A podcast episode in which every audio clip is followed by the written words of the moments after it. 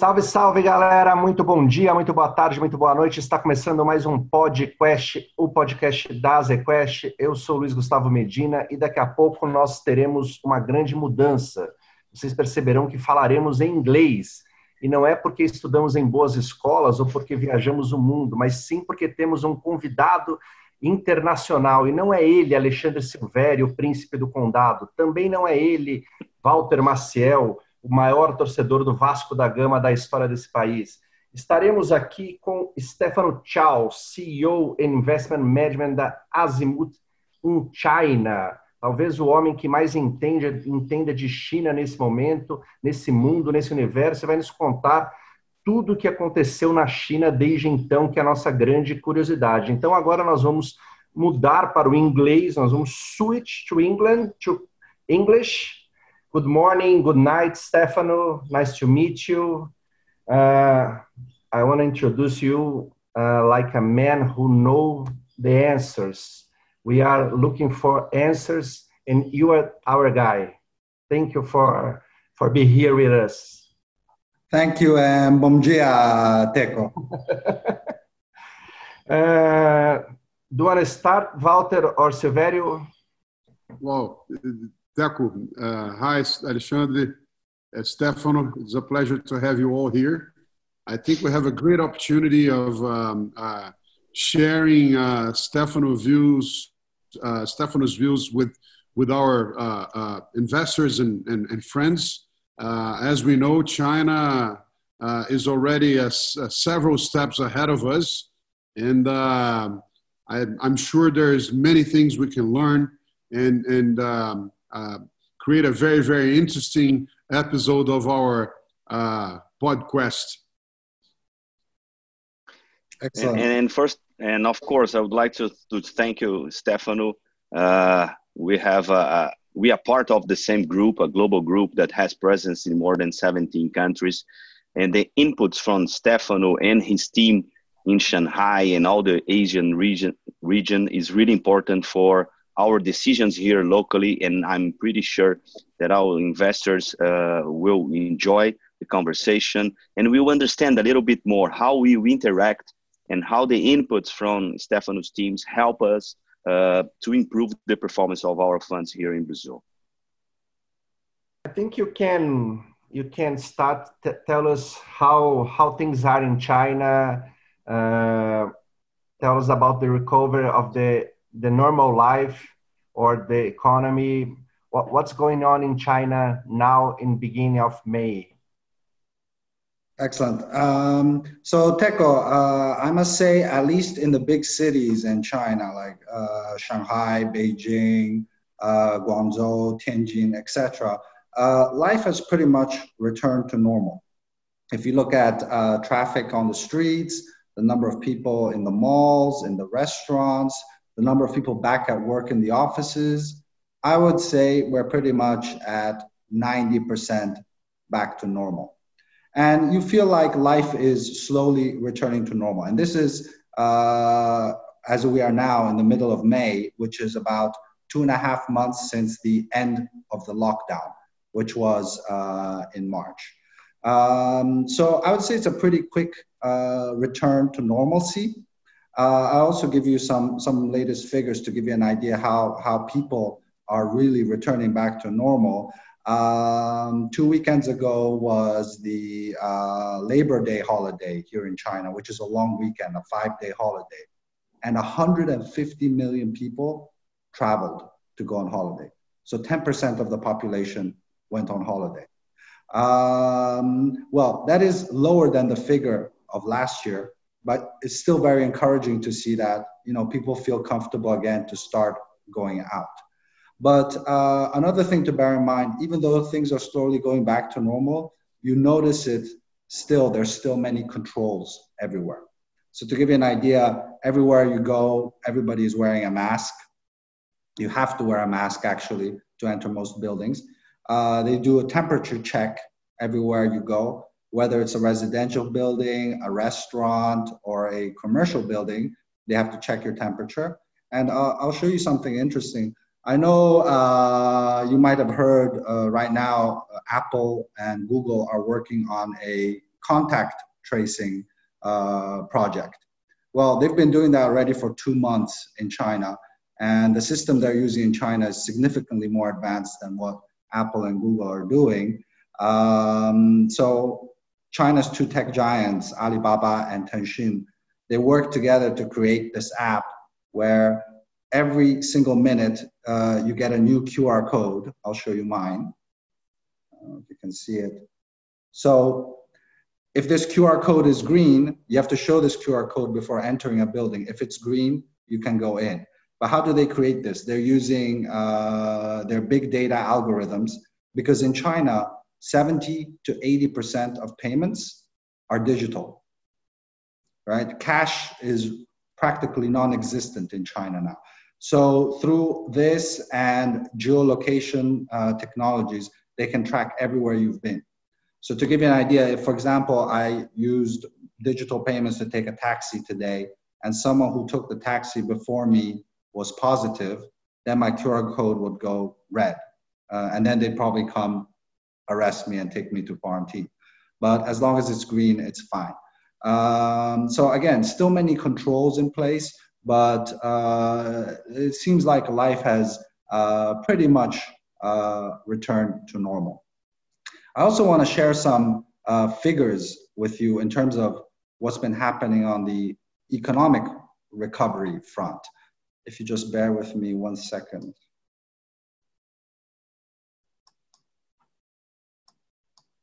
Okay, so we look we like to look at uh, the level of transportation to get an idea of how much the economy has returned to normal.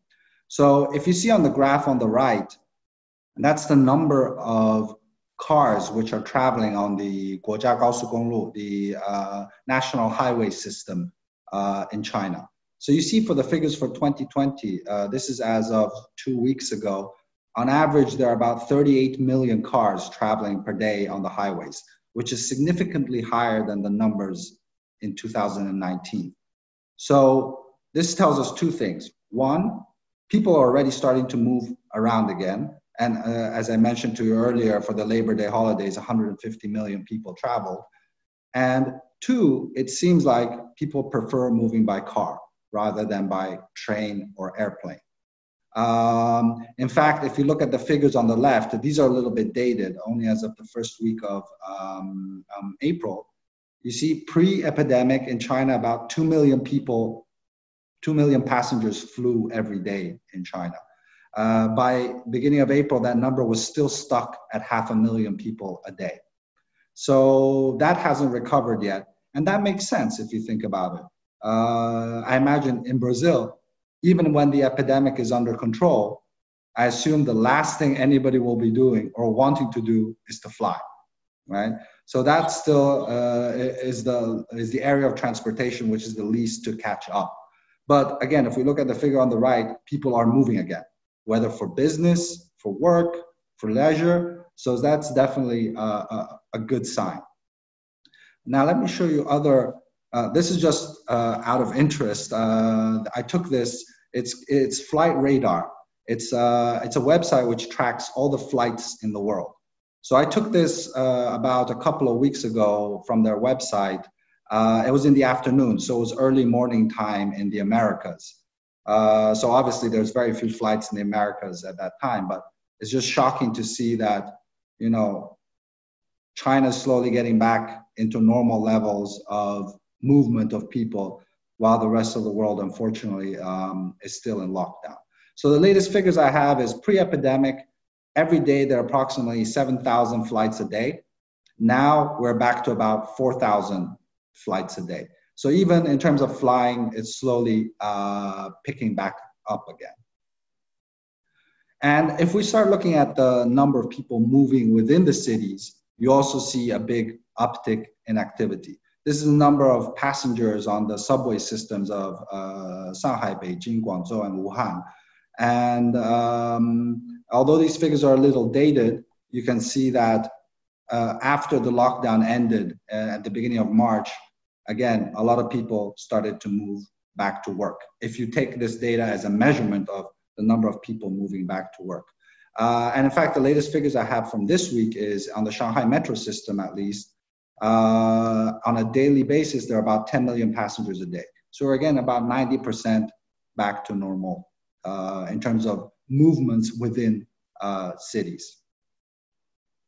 Um, also, another uh, area related to transportation we like to look at is the movement of goods, uh, which is a good indicator of uh, economic activity and industrial activity. Uh, so if you see in these graphs, we show the number of crude tankers, petroleum tankers, which are um, stopping at the ports in China. And you can see again, levels here have pretty much returned back to levels in January. So oil consumption, if we use this as a proxy for oil consumption, oil consumption is back to January levels, which shows that the Chinese industrial machine is slowly gearing back up to normal. And if you see the graph in the middle, this is the number of bulk carriers. So these are the ones which move the dry goods, uh, you know, iron ore, copper, uh, soybeans, so on and so forth. Again, there was a drastic drop since the epidemic started, but it's already recovered quickly back to uh, um, normal levels. And in fact, the latest figures, this is probably most interesting to um, uh, you folks in Brazil. Uh, the latest figures I had from uh, as of end of April, the number of weekly shipments of iron ore uh, coming from Australia and Brazil into China was back to January levels. So, this, and this is data from the China uh, Steel Trade Association. So, I, this is definitely good news for uh, many of those countries which um, export key commodities uh, into the Chinese market. Stefano, you have just mentioned that you are seeing some stabilization in the imports, uh, both from Australia but also Brazil. Uh, for us here locally, it's really important uh, to have this kind of feedback and input from you. Uh, as you know, one of the most important companies in our stock market is Vale, uh, and Vale is one of our topics on our portfolios here on the equity funds from AZ Quest.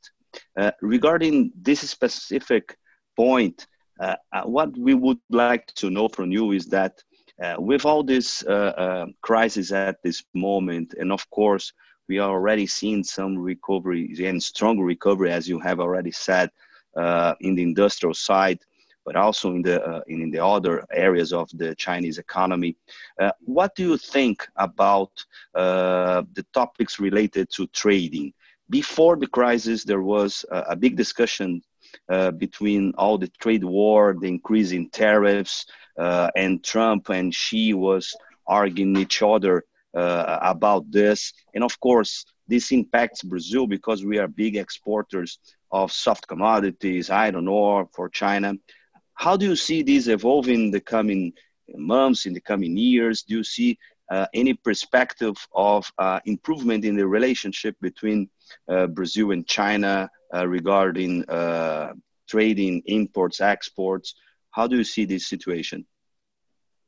Okay, so if I had to make a uh, projection for the rest of the year, I think the trade war will continue to, uh, the trade war truce will continue to maintain until the elections. Uh, so, as you all know, uh, China signed a phase one trade agreement uh, with the US in January.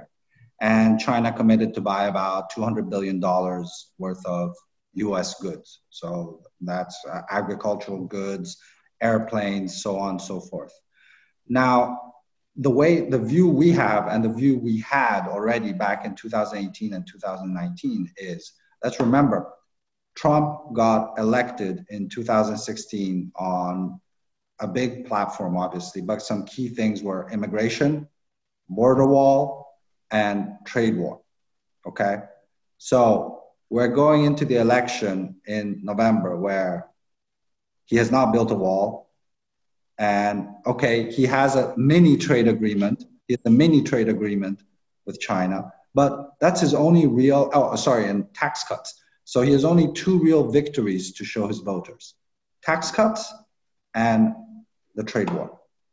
So with the phase one trade agreement, he can go to his electorate during the ele- election cycle and say, hey, look, I started a trade war with China. I won. They have to buy $200 billion of goods. If he wants to raise, continue to raise tensions with China and break the agreement, well, what happens? He's going to get to November and Joe Biden is going to say, excuse me, President Trump, you fought four years of a trade war with China and you have zero to show us. Nothing. Actually, US exports have dropped to China, right? Um, so I think for him, politically, it's important to keep this phase one trade agreement, at least until November. After November, then my guess is probably he will restart the trade war. Very likely, in my opinion, if he wins, that is. Uh, but again, uh, unfortunately, uh, the Trump administration tends to be, uh, how can I say politely, a little bit unpredictable. Um, So who knows? It is possible also the trade agreement will fall apart before the elections, the election cycle even starts. And if that's the case, obviously Brazil will be the big winner. Because what we saw during the peak of the trade war in 2018 and 2019 was China put tariffs of about 20%, 30% on US soybeans. And of course, where did all the other, uh, where did the Chinese importers of soybeans go then? They went to Brazil. Uh, so if you look at the trade data, the imports of soybeans from Brazil surged uh, over the past couple of years because it was effectively diverted trade away from uh, the US. Um, so you're absolutely correct, um, uh, Alexander. If the trade war reignites, uh, at least specifically when it comes to soybeans, uh, Brazil will be a big uh, beneficiary. Uh, however, I think the truce will stand at least until uh, November. Stefano, uh, following yes. that line, um, uh, I believe that uh, even even with the maintenance, with the possible maintenance, as as, as you've just mentioned, of the, the, the trade agreement with the U.S., the escalation of, of, of geopolitical tensions is is noticeable. Uh, looking mm-hmm. forward, uh, how do you see that evolving? And do you see the risk of uh, uh the world's, uh, the Western uh, companies' supply chains diverting production to other countries such as Japan and Mexico? How do you see that, that, that, that big picture? It's still early, but um, it's important for our long term scenario. Well, first of all, let me make a, that's an excellent question, uh, Walter. Uh, but let me make an observation first. For the past 10 years, this migration has already been happening, right? Uh, sometimes there's a perception from outside China that uh, China is a very export dependent economy. Uh, it's a low cost producer. If you go uh, to any Zara or H&M in Shanghai, you go into the store, if you look very closely at the tags behind, all these shirts, and I'm sure the same in Europe, in Brazil, in the US, you go look, the tags don't say anymore made in China. They say made in Bangladesh, made in Sri Lanka, made in Vietnam, etc., etc. Because the cost of labor in China already has gone up so much. China has the third highest cost of labor in Asia after Japan and South Korea right? So it doesn't make sense anymore to do low cost production in China. That already has already slowly migrated away over the past decade. The trade war probably accelerated it a little bit, right?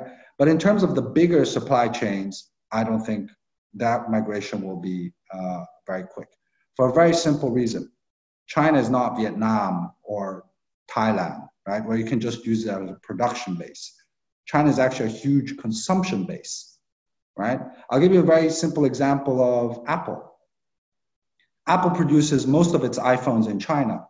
But let's not forget, one in every five, 20% of iPhones are sold to Chinese. So, sure, you want to move back all the production to the US, but does that make sense? if at the end of the day you sell more iPhones to Chinese than you do to Americans, right? So another ex- great example is the auto industry. China last year produced about 27 million cars. Only 900,000 were exported. The rest were consumed domestically. So when more and more production gets used for exports, Volkswagen's factories in China, they're not going to move, right? Tesla just built a $3 billion factory 30 kilometers behind me uh, here in Shanghai.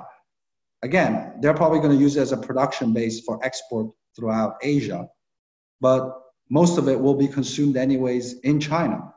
So that's why many of these supply chains probably will not move very quickly outside of China. Now, some of those supply chains which are related to maybe national security, especially in light of what happened with the epidemic. So, pharmaceutical goods, um, um, pharmaceutical protection equipment, health, yes, that maybe will move. But other industrial production supply chains, the bulk of it will continue remaining in China because at the end of the day, the end consumer, the vast majority of the end consumer is in China. Is the largest consumption market in the world. Well, no, the U.S. is still the largest consumption market, but uh, China will probably catch up very quickly. Uh, following following that line, I have one more question, which is uh, not everyone uh, is absolutely aware, and and um, you recently showed us a very interesting presentation about uh, about the large, uh, the incredible, lar- incredibly large volume of um, online consumption in China, delivery, and um, uh, in terms of technology, you're you're far far ahead. Um, do you see the, these epidemics having any kind of impact in changing consumption habits? And do you have a past experience in China that can enlighten us uh, in, in, the sense of looking forward? Mm. well, uh, absolutely. I think you're right, Walter. Um, the epidemic will very likely accelerate the trend towards uh, migration of retail sales from uh, offline to online. It's very likely this will uh, accelerate the process. Uh, as far as China is concerned, um, it's a very unique situation because although it's an emerging market, it has the highest penetration of e-commerce in the world. Yeah, uh, just in terms of the volume of e-commerce, well, I'll give you some 2019 figures. The amount of sales online in China was already five times the amount in the US. Okay, so it's very high. It's already around 30% of retail sales are online. So the epidemic probably helped increase that penetration even more, uh, but it was already high to begin with.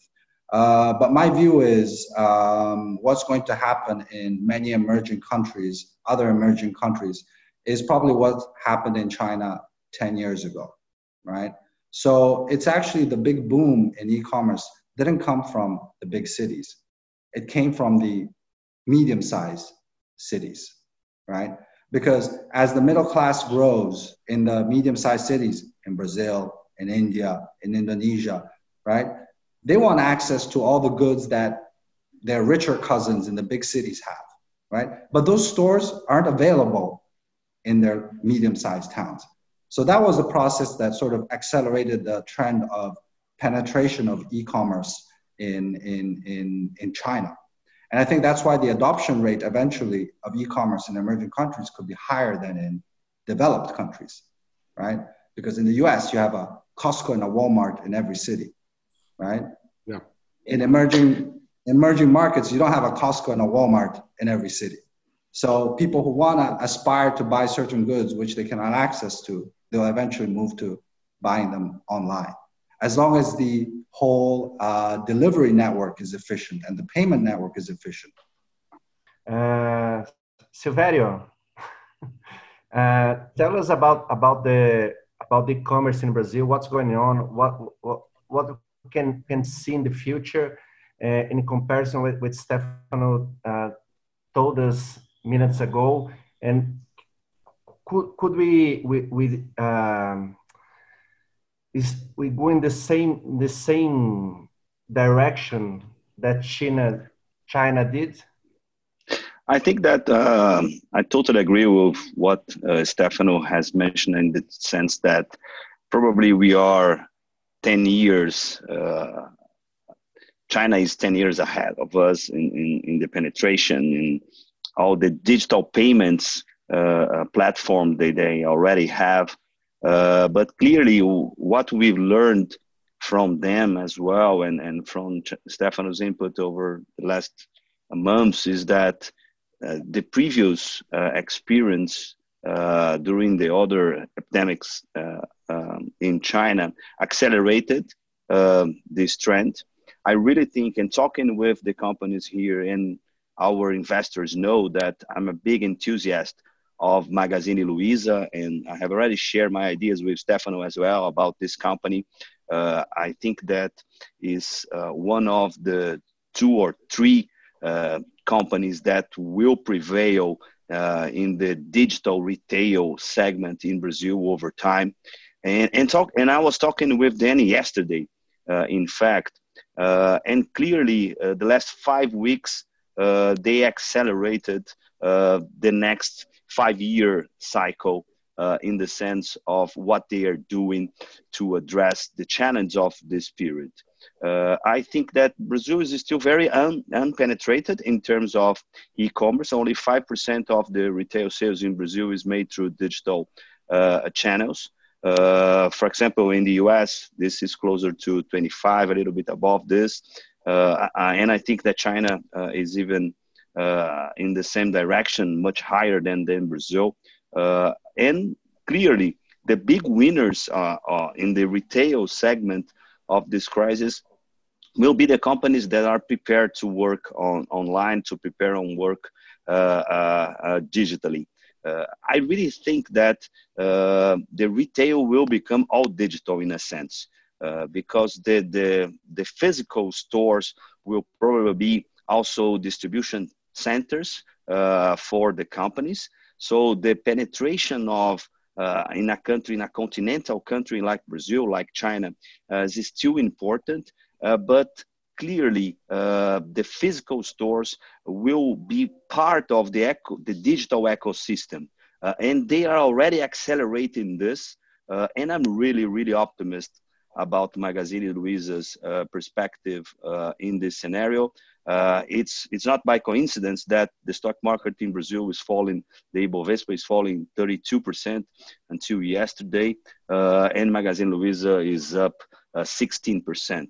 Uh, even uh, with half of the stores closed, even with uh, a lower level of sales compared to last year, of course they are selling much less but they are preparing the company uh, very strongly uh, for the digital era. They're already doing this. They were capitalized. This is important to say because to make these investments uh, requires a lot of capital, a lot of money. Uh, they they have this in, in their pockets at this moment. They raised more than five billion reais last November. So I think the experience that Stefano has brought us um, with all the digitalization uh, of the entire system in China. And in fact, uh, of course, in Brazil, there will be some differences.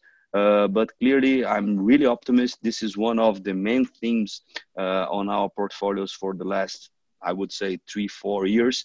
Uh, and Magazine Luiza is clearly the top pick from our portfolio within this segment. Stefano, uh, tell us about an important thing to for, for us in Brazil. That's China growth, the GDP. Uh, you you didn't do uh, stimulus in China. You you didn't need, I think. Uh, what, what what you can say about about the GDP in China for 2020 and 2021? Uh, I think my guess, our estimate for what GDP growth this year will be is uh, probably, to, to be honest, worthless. Um, if we look at the range of what people have uh, predicted for uh, even short term economic data, even for next month retail sales, it's all over the place. Because right now there is uh, so much, so much um, uncertainty uh, in terms of um, what's happening in the economic uh, recovery. I can only tell you uh, with some certainty how things are looking uh, in May and in June. And what we can see in May and June is the Chinese consumer has definitely started to um, um, uh, take a big share and go out there and um, uh, helping the economy recover. I'll give you just some simple data points. Um, in terms of auto sales, April uh, obviously saw a huge jump, about 60, 70% growth in auto sales compared to February and March, unsurprisingly enough, because all the dealerships were closed in February. Uh, most dealerships were closed. But it's interesting if you compare to figures to last year, we're starting to see growth numbers, growth in terms of auto sales. Um, so this is very important because obviously buying a car is a big ticket item, right? So that shows there is consumer confidence. Um, so at least in the short term, with short-term visibility, uh, we can see the economy is quickly recovering. Now, whether that will carry over into third quarter, fourth quarter is still in my opinion, a big question mark. Another big question mark is will there be a second wave of infections? Right? Should that happen, then you know all projections are up in the air. Uh, but right now, in terms of uh, whether the Chinese consumer or um, Chinese companies, we're seeing definitely a much stronger level of confidence. I'll give you also a very interesting number uh, and also very related to Brazilian exports. Um, in March, it was the single highest um, record in, in the history of since the data was created of excavator sales. You know, the big machines that dig up the dirt in construction sites, very expensive, large machines. Um, so March was the record in the history of sales. 60,000 of these excavators were sold. So many of these construction companies are obviously fairly bullish on their pipeline of future projects in order to go out there and make these investments. And uh, it's also, in my opinion, positive also because it's their view that uh, there will be a lot more uh, construction projects, whether residential real estate or infrastructure projects, and more of that means more steel. More steel means more iron ore, um, which is obviously uh, positive uh, for Brazil. So again, sorry, Keiko, I can't answer fully your question because there's so much uncertainty uh, okay. to give you an, a figure. And another question. We are in the, in the worst moment in Brazil uh, with the virus. Uh, what, what, what lessons uh, could you could you tell us? Could you learn? We, we can learn with China that.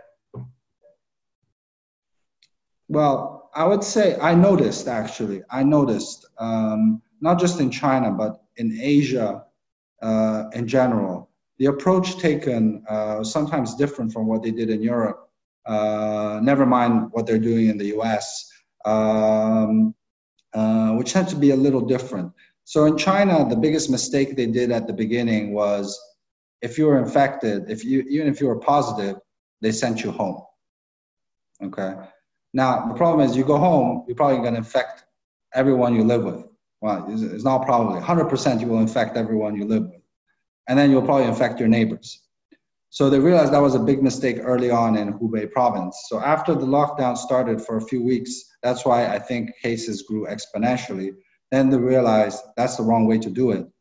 So what they did, which I think was very good, was everyone who's positive, they don't let you go home. You go to quarantine. They set up a special uh, quarantine hospital, even for people who have uh, very mild uh, symptoms, no, just a cough. They still put you in quarantine in a government facility. So you can't go around and spread it anymore. And I think it was when that started to happen that um, uh, you saw a drastic reduction in uh, new cases.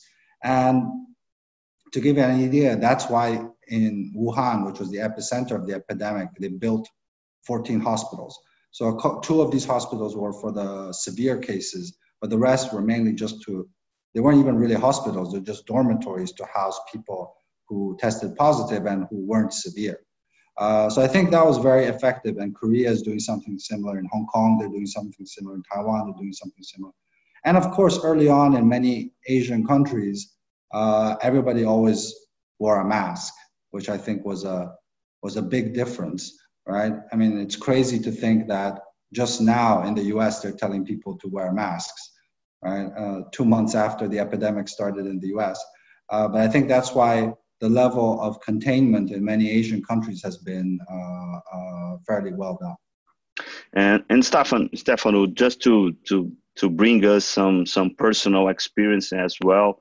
Um, how did the crisis affect your life specifically about um, your relationships? Uh, how do you deal with your family, uh, with your colleagues uh, within the office? I know that Shanghai was not the epicenter of of the the health crisis, but of course there was consequences.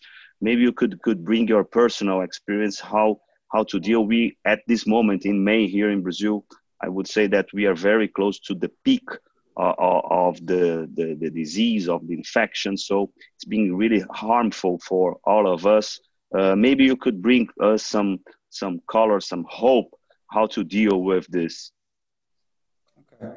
Uh, actually, when uh, I remember talking to our Italian colleagues um, around about March when the lockdowns were starting um, in Italy, and back then I warned them, uh, your biggest fear will not be the virus, should not be the virus. It should be boredom.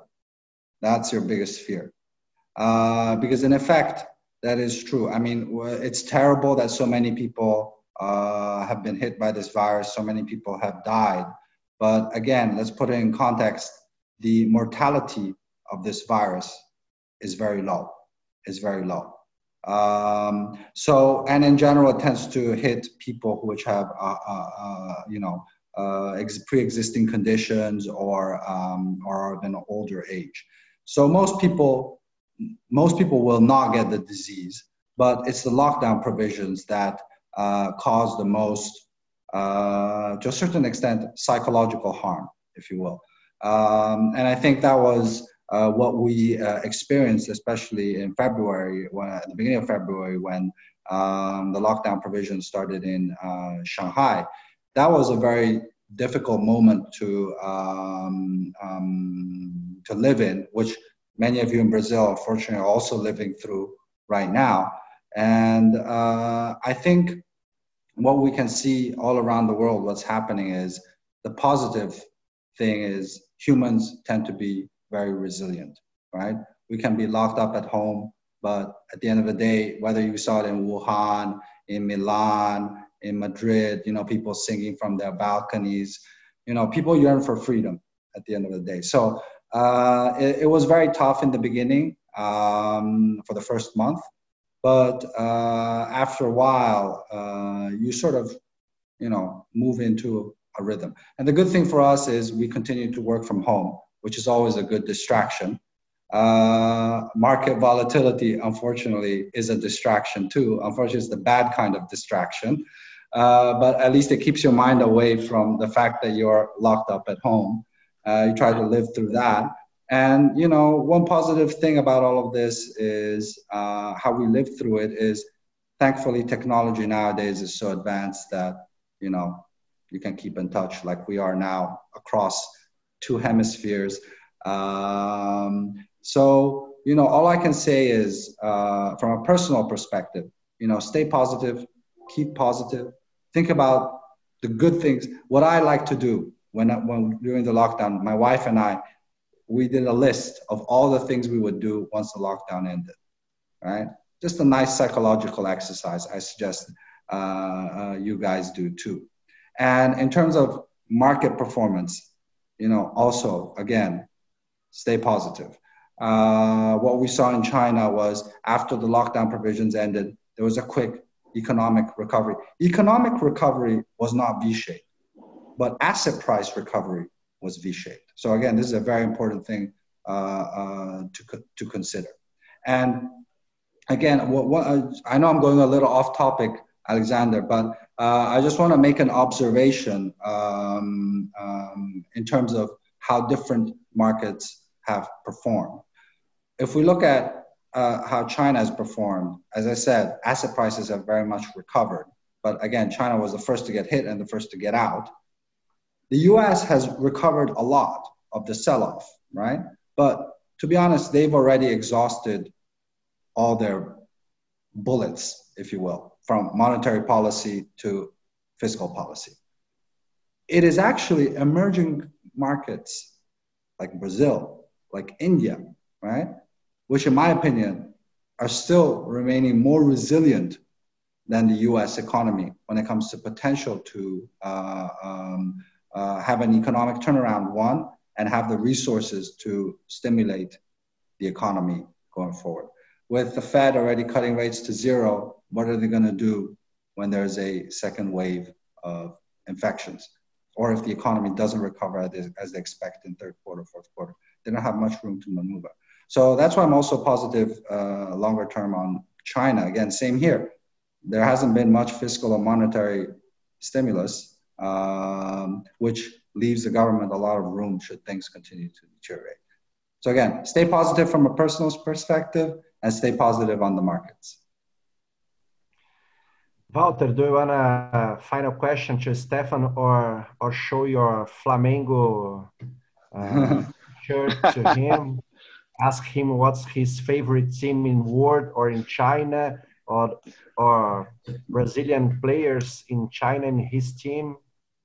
It's your oh, turn. That's that's that's very interesting point. Although yes.